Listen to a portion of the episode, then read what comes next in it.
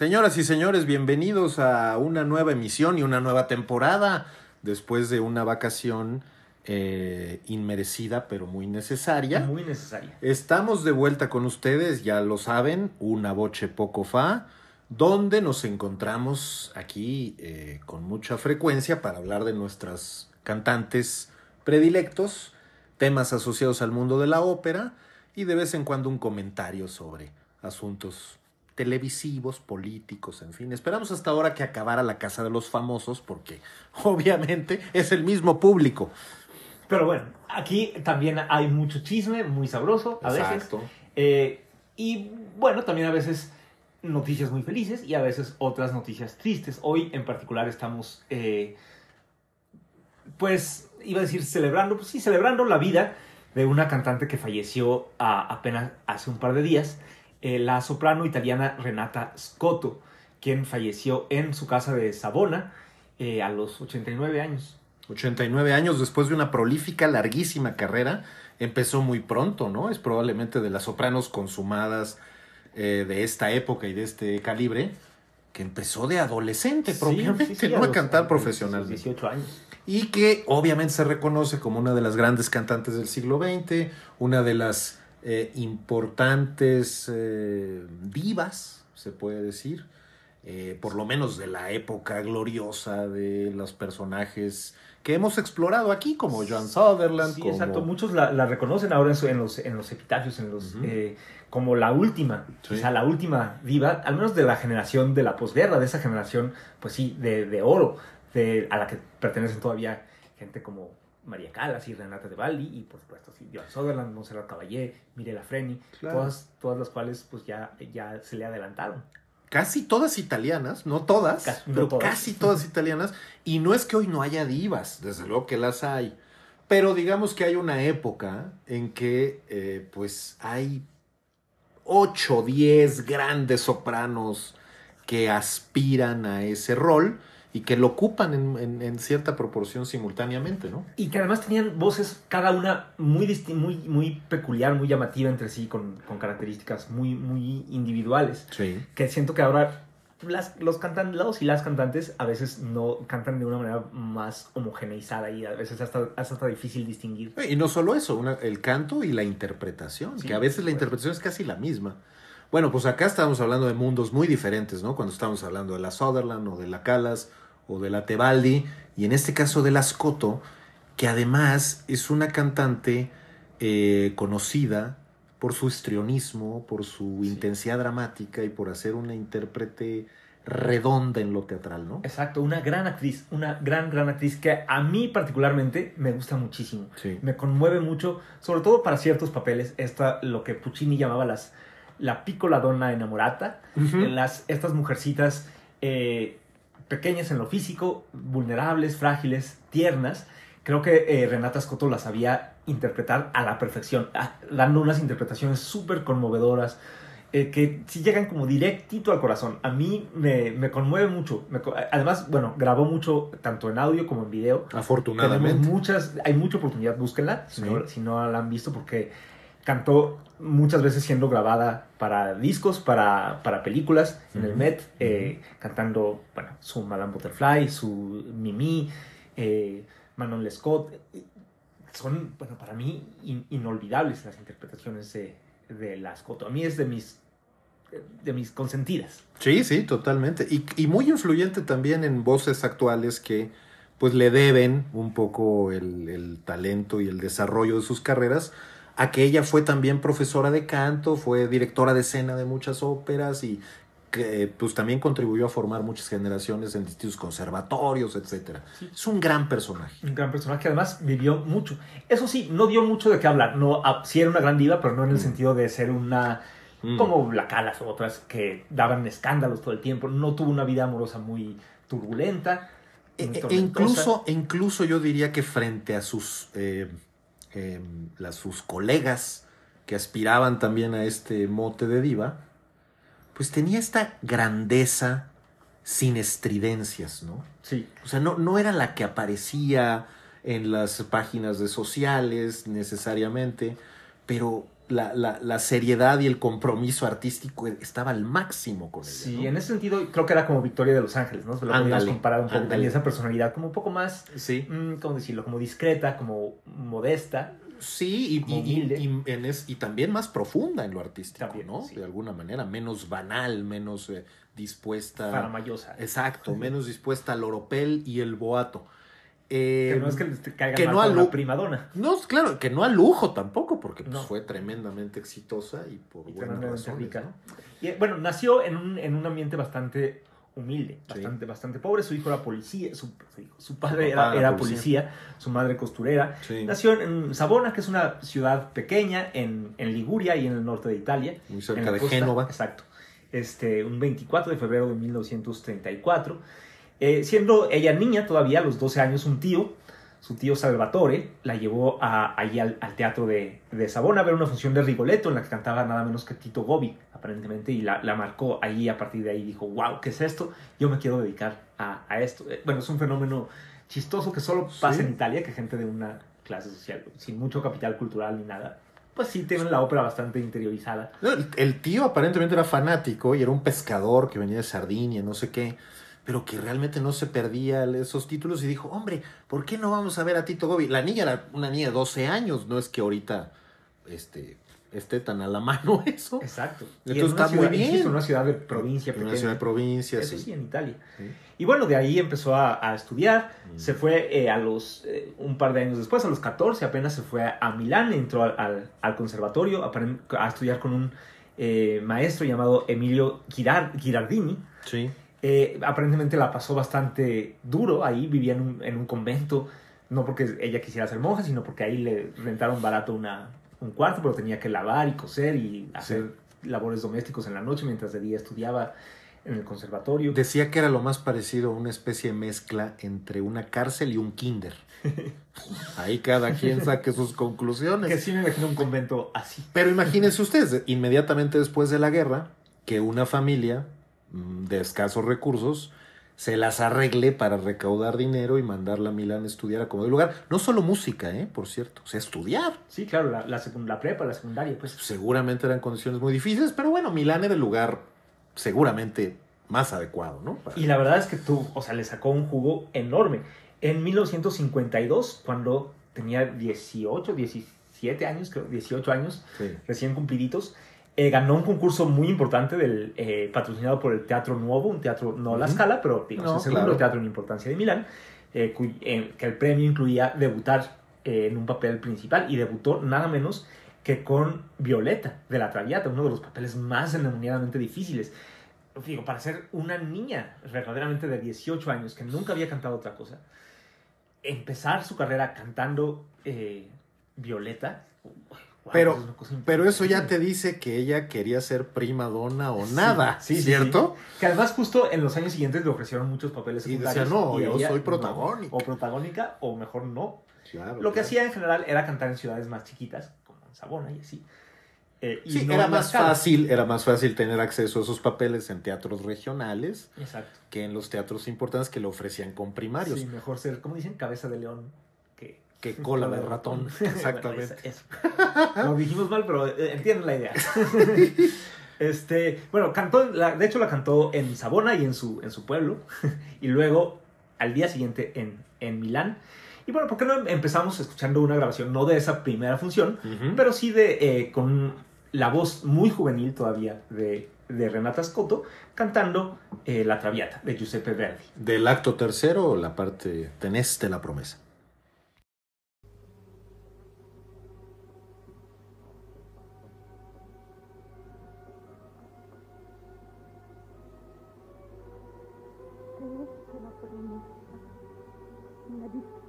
Ebbe luogo. Il barone ferito era migliore. Al freddo in strano suolo. Il vostro sacrificio io stesso gli ho celato. Egli a voi tornerà del suo perdono. io pur verrò. Curate, meritate un avvenir mio. fermò. È tardi!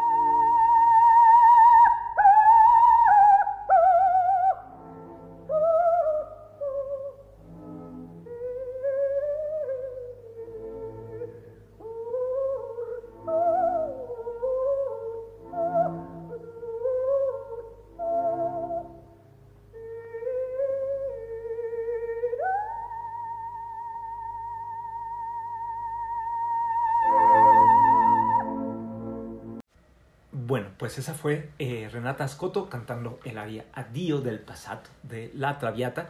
Es una grabación no de cuando debutó, sino de unos años después, 1959, eh, con la Orquesta eh, Sinfónica y el Coro de la RAI de Milán. Y bueno, ya no sé si ya vieron ahí, la, se pudieron dar cuenta de la gran capacidad dramática, de la gran capacidad histriónica de la Scotto. y de la importancia que le da al texto. En muchas entrevistas ella refiere que los cantantes de ópera tienen que aprender también a hablar en el teatro y que eso tiene un papel muy relevante, junto con el tema de la voz, que no lo es todo, que es un componente más dentro de toda una interpretación que tiene que ver con, muchas cosas.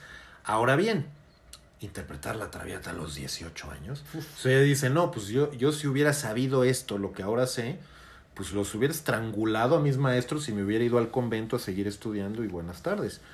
Claro, porque pues realmente se estaba encaminando al despeñadero si, si, si una soprano lírica de sus características, pues empezaba su carrera a esa altura, ese voltaje, ¿no?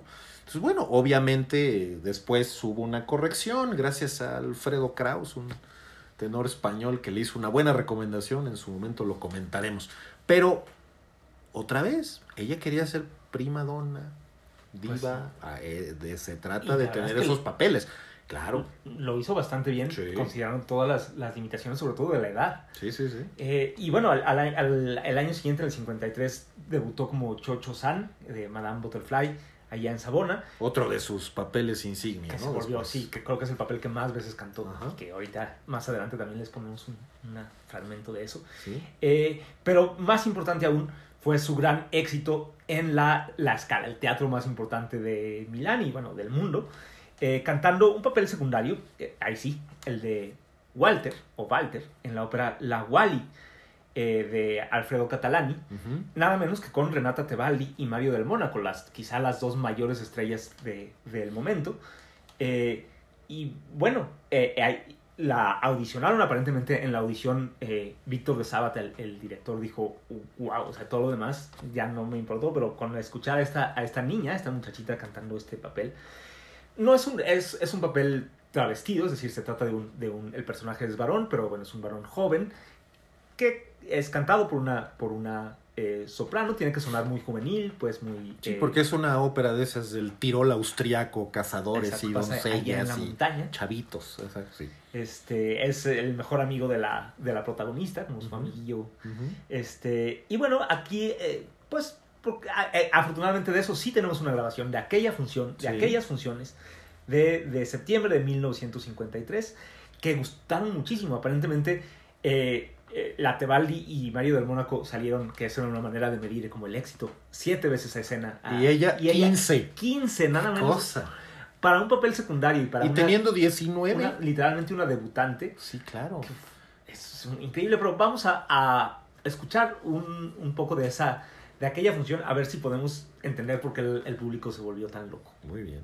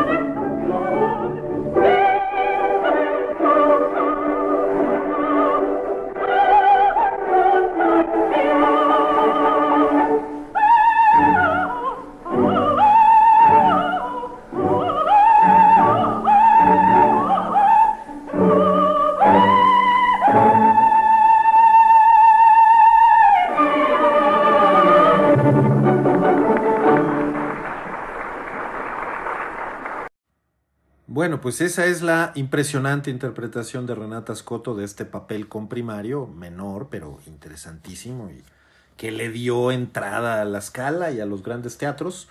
Apenas 19 años, decíamos, con una Renata Tebaldi y un Mario del Mónaco, en el 53, pues en plenitud y en, pues...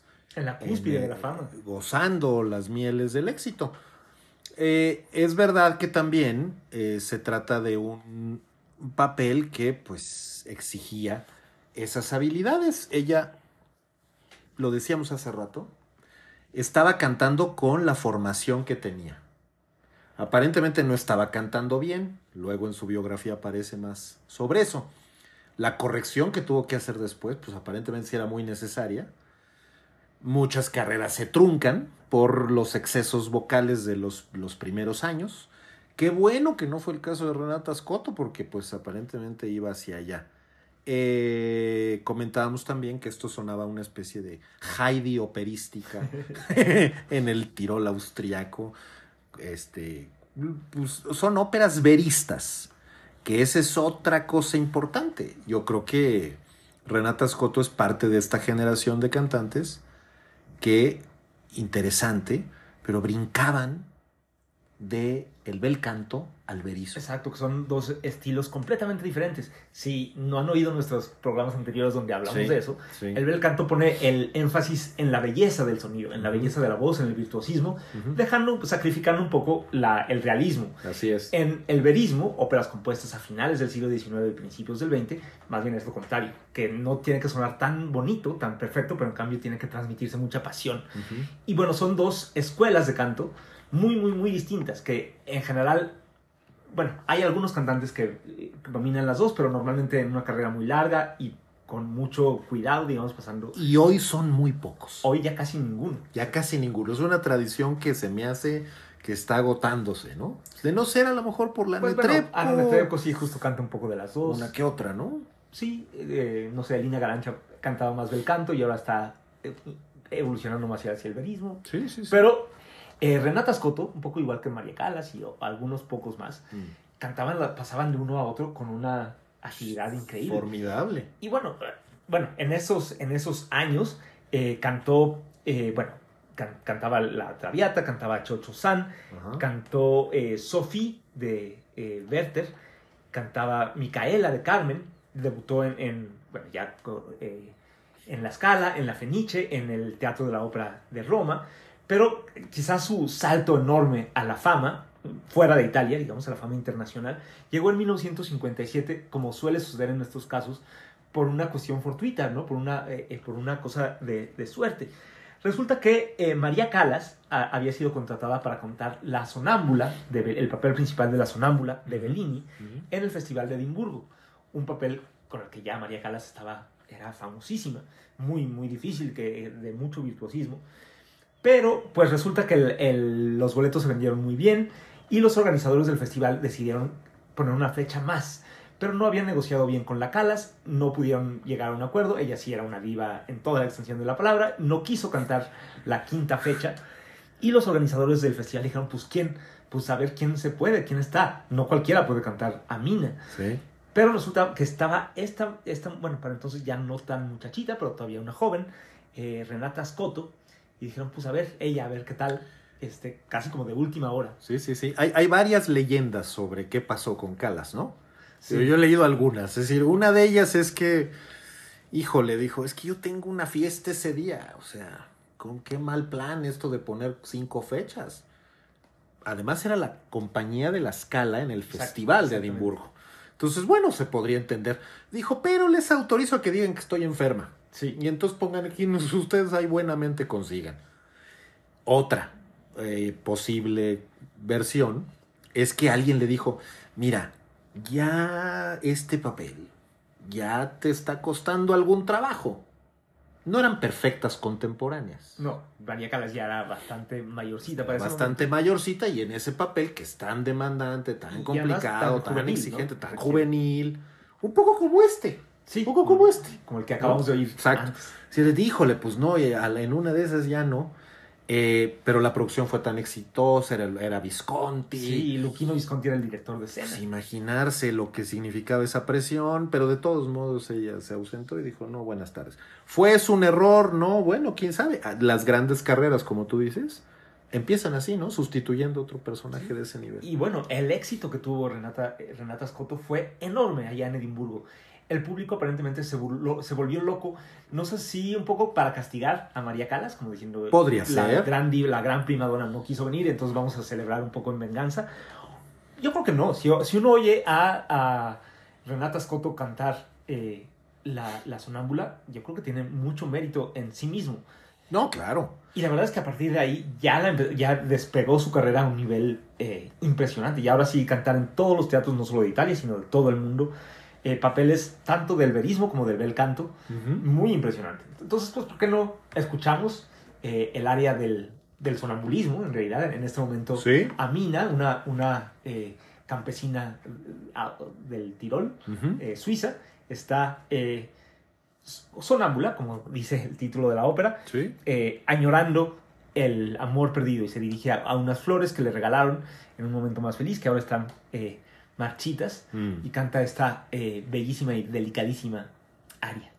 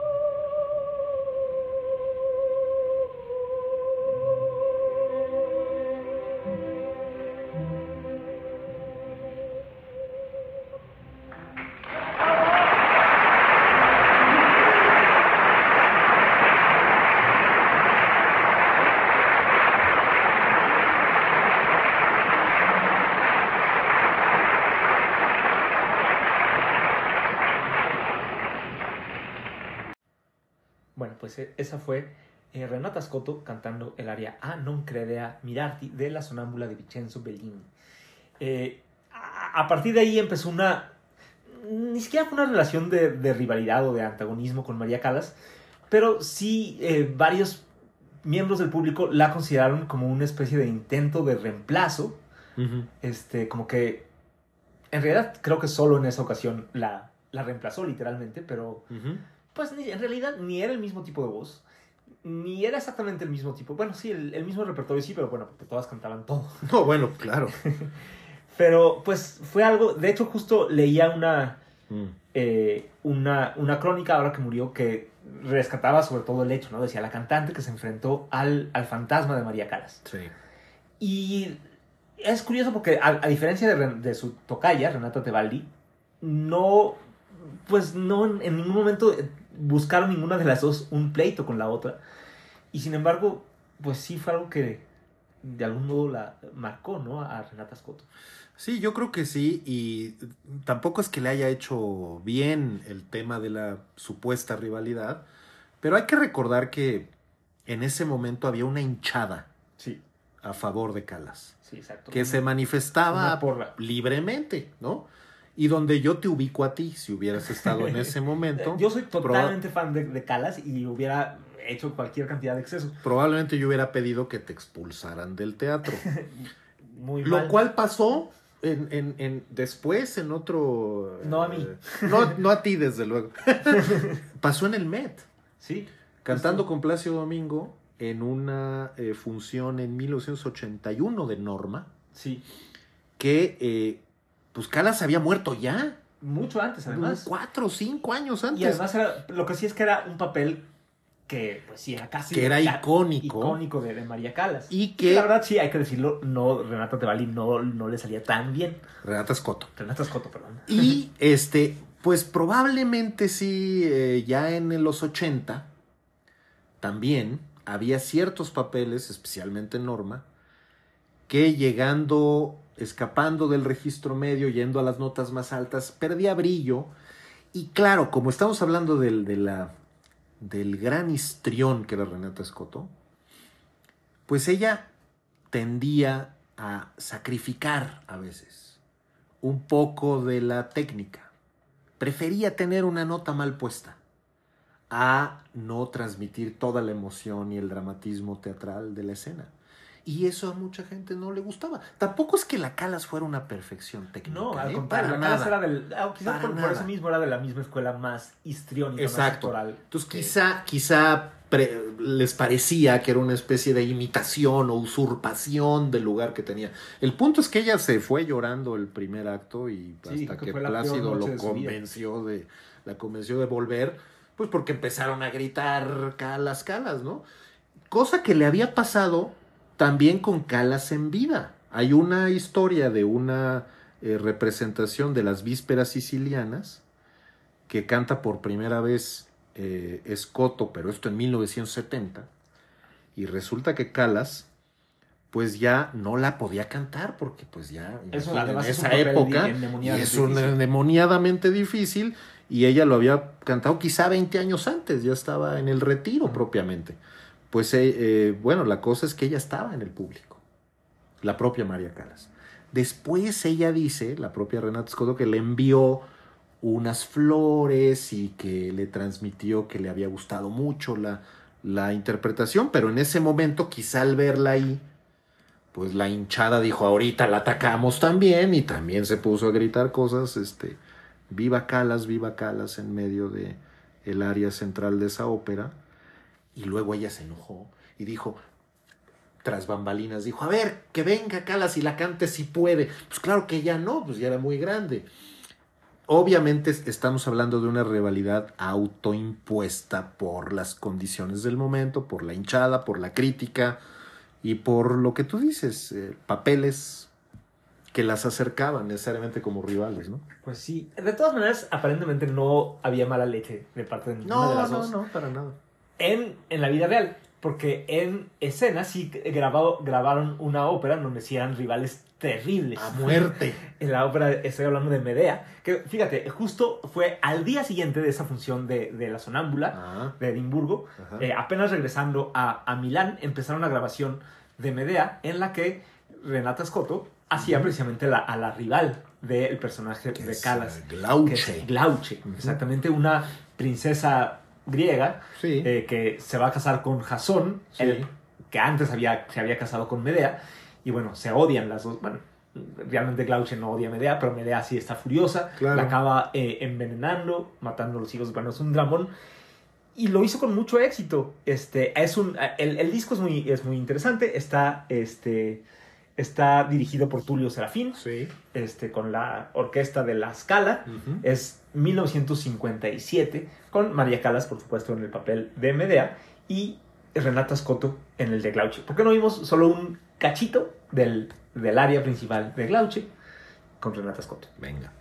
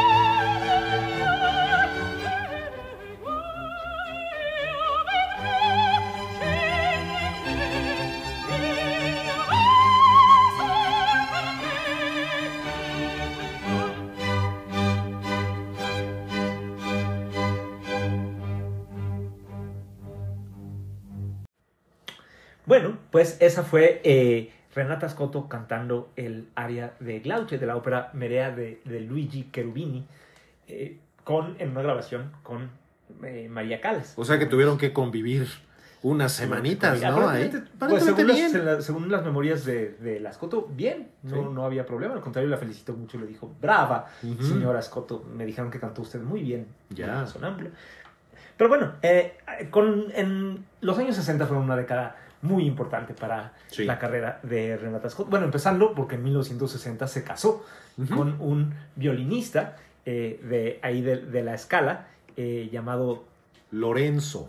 Lorenzo eh, Anselmi. Lorenzo Anselmi, con el que por cierto tuvo aparentemente un matrimonio muy largo, Sí. muy feliz, muy poco. Bueno, fue como su- suele ser muy frecuente en esos casos, se dejó la carrera sí, de violinista y se dedicó más bien a administrar, a ser manager de la carrera de, de ella. Dos hijos. Tuvieron dos hijos. Este, en general, aparentemente no hubo mayor eh, drama en, en la parte eh, personal. Donde sí hubo drama fue en lo vocal, o por lo menos se evitó un drama. Sí, Porque ella siguió cantando eh, estos papeles y especialmente el de la sonámbula no lo abandonaba y lo cantó con Claro, Alfredo fue el que- el más Kraus, el más famoso, cantó con Alfredo Kraus en La Fenice. Eh, Alfredo Kraus se convirtió en un gran amigo suyo. Eh, de hecho, ella aprendió español flu- muy fluido, al parecer, por él, pero también por una profesora que le presenta el propio Que Krauss. él le recomendó, ¿no? Y que le dice, Alfredo Kraus, que además es conocido por tener una técnica impecable y una capacidad tremenda, pues, eh, no, digamos desde el punto de vista técnico, ¿no? Este, le dijo, fíjate, estás cantando mal. Un poco lo que Joan Sutherland le decía a Pavarotti, que no había una, eh, digamos, un, un- un- que, que lo estaba haciendo con la garganta, que no lo estaba haciendo con el resto del cuerpo, la capacidad pulmonar no, es- no estaba como debía y, y el, y el abdomen no estaba lo suficientemente. Hay cosas físicas en la emisión de la voz, ¿no? Claro, pues todo es físico. Hay una, hay una cosa física que luego los cantantes no están poniendo atención. Y entonces le dijo, yo te voy a llevar con mi maestra que se llama Mercedes Llopart. Una Ella catalana, misma había sido cantante de ópera muy famosa, catalana, eh, de los años 20, 30. A- aparentemente de las más notables de Rossini, rossinianas y traviatas y cosas así en los años 20, 30, que se volvió maestra de todo Dios, ¿no? Ana Moffo, Elena Soliotis, etc. Y el propio Krauss. Y ella dice, la propia Renata Scotto, que fue ahí donde empezó a realmente entender qué hacer con la voz, ¿no? Y que probablemente se hubiera quedado más limitado su repertorio. Alfredo Kraus es importante porque Alfredo Kraus también es conocido por tener una carrera muy longeva, en tanto sabia a la hora de seleccionar los papeles. Exacto, cantó pocos papeles, pocos pero muy bien elegidos. Y los cantó por muchísimos años. Exactamente. Y eso fue lo que intentó hacer Renata Scotto también. Tuvo un, tuvo un repertorio, desde luego, mucho más amplio que el de Mucho más Kraus. amplio, Bueno, casi cualquiera. Sí, Sí, no es mucho decir. Pero Renato Scotto sí tuvo un repertorio enorme. Bueno, Sí, enorme, pero sobre todo porque tuvo una carrera larguísima. Claro, pero, pero yo creo que sí, siempre teniendo un, un andamiaje en estos, en estos papeles, siempre una ancla en la comunicación del bel canto con el verismo y no aceptando todo lo que le proponían. Le vinieron a decir que iba a ser una gran aída. Dijo, no, muchas gracias. Luego dijeron, no, no, no, basta de Micaelas, haz Carmen. No, muchas gracias. Ese tipo de cosas solo los cantantes de este nivel son capaces de tener la sabiduría de hacer, ¿no? Es decir, Aún así, la verdad es que eh, sí abordó más tarde en su vida papeles dramáticos. sí, y hasta contemporáneos Sí, y sí, sí. brincó a muchos otros repertorios, del repertorio francés, algo de eso bastante, también. sí, sí, pues cosas como más, más fuertes, como Ujú. eh, La Gioconda y cosas así. Sí, Ahí, claro. Sí, claro. este, pero bueno, en realidad no son esos los que la, la, hacían- la hicieron más famosa, sino los repertorios, el, el repertorio de papeles más, más ligeros. Uno que nos gustó muchísimo eh, fue una grabación que hizo de la ópera cómica breve del siglo XVIII, La Serva Padrona, eh, una, una operita, un intermeso en realidad cómico de Giovanni Battista Pergolesi, Sí. eh, de solo dos personajes, sin coro ni nada. Y bueno, pues queremos mostrarles un poco como ejemplo de esta, de la frescura eh, de la voz de, eh, de Renata Scotto, aquí cantando con, eh, junto con... eh, Sesto Bruscantini, un gran bajo también Sí. de esa época. eh, esta ópera eh, bastante graciosa. Vamos a escuchar.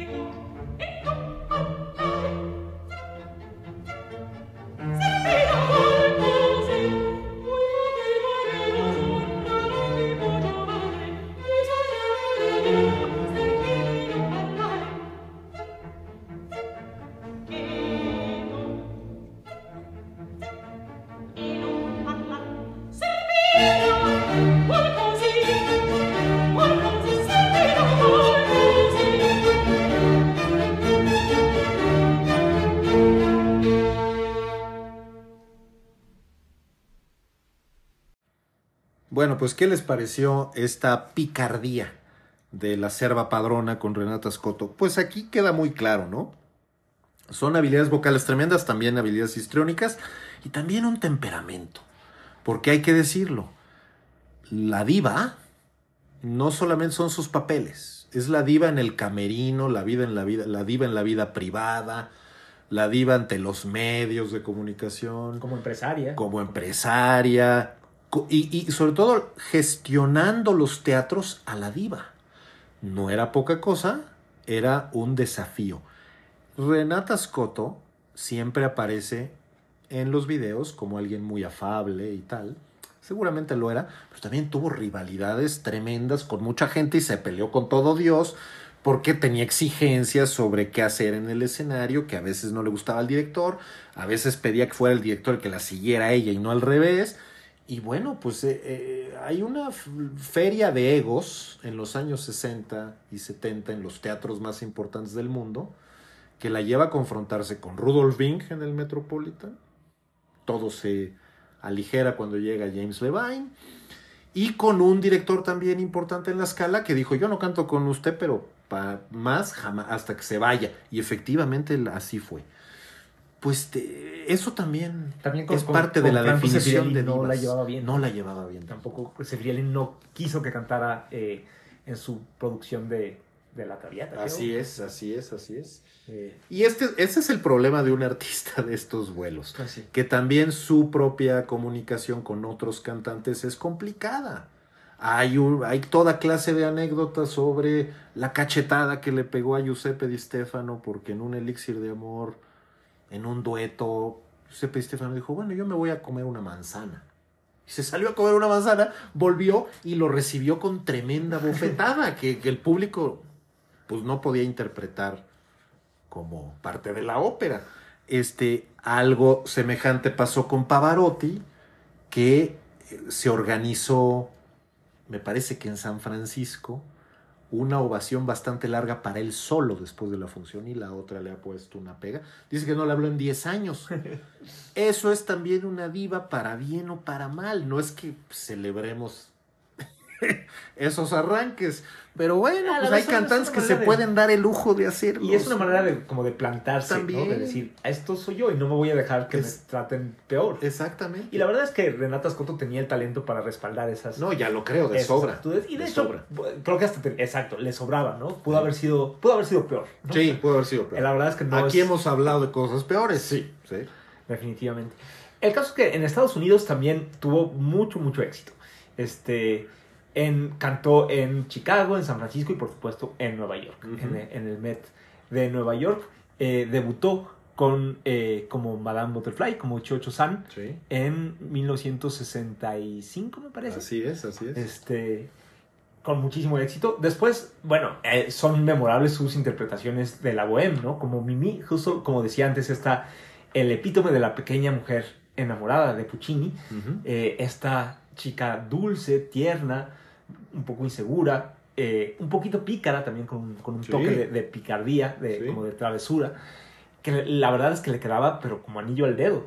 En, hay una grabación icónica con, eh, con Pavarotti, justo con, como, como Rodolfo, eh, que se volvió, que de hecho creo que fue de, de las primeras con no sé qué tecnología, porque no fue la primera que se televisó, pero No, más bien es una eh, producción, una transmisión televisiva en vivo. Eso eh, en, el, en el PBS, Sí. en el Public Broadcasting System. Y que todavía está, bueno, si están suscritos, por ejemplo, a la, Sí. a la página del Met Sí. On Demand, todavía pueden ver a Renata Scotto y a Luciano Pavarotti, me parece que es del 76, como eh, Mimi y Rodolfo en, en La Bohème. Después, eh, también eh, cantaría en la producción de Sefirelli, Ujú. del Met, no como Mimi, sino como Musetta, la otra, eh, el otro personaje femenino de La Bohème, con una personalidad muy distinta Sí. y que ambos personajes la- lo hace súper bien. Es en una producción con eh, José Carreras y Teresa Stratas, que también, eh, pues, eh, icónica, ¿no?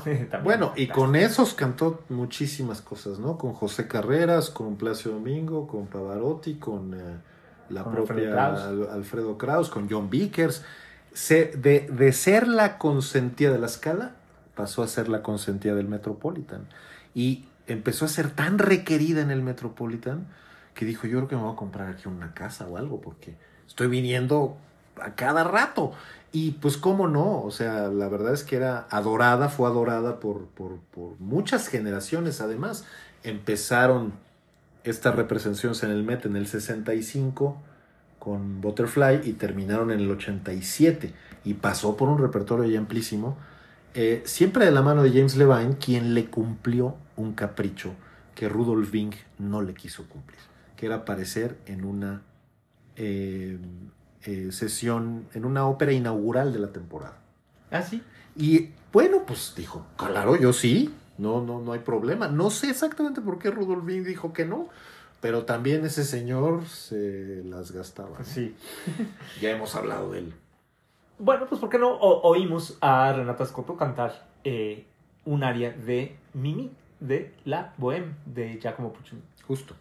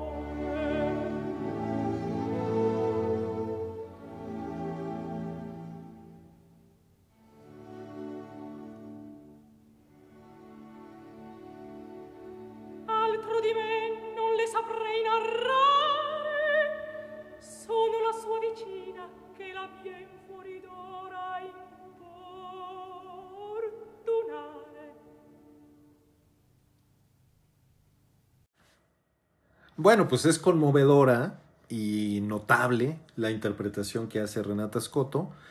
Ella misma recuerda que pensaba en su madre cuando cantaba esto, porque su madre, como Mimi, Era pues era costurera.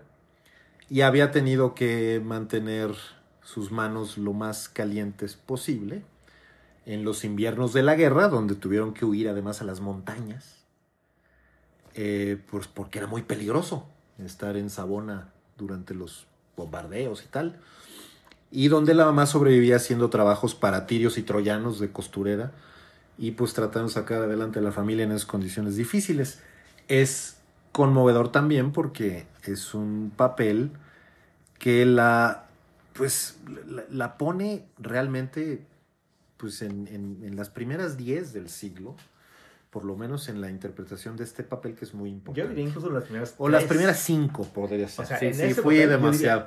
Tienes Yo razón. diría de las primeras tres. Tiene razón, de las primeras tres, indudablemente. Y hay que ver esa versión de Pavarotti, que es en lo teatral es formidable. Lo vocal no tiene vocal eh, es desperdicio, es hermosísimo. hermosísima. Este, luego ella dijo que le había parecido que estaba un poco pasada de peso, entró a una dieta brutal después de esto, después de esta representación. Y eso que estaba Y eso que estaba con Pavarotti, que no había manera de sentirse mal a su lado, bueno.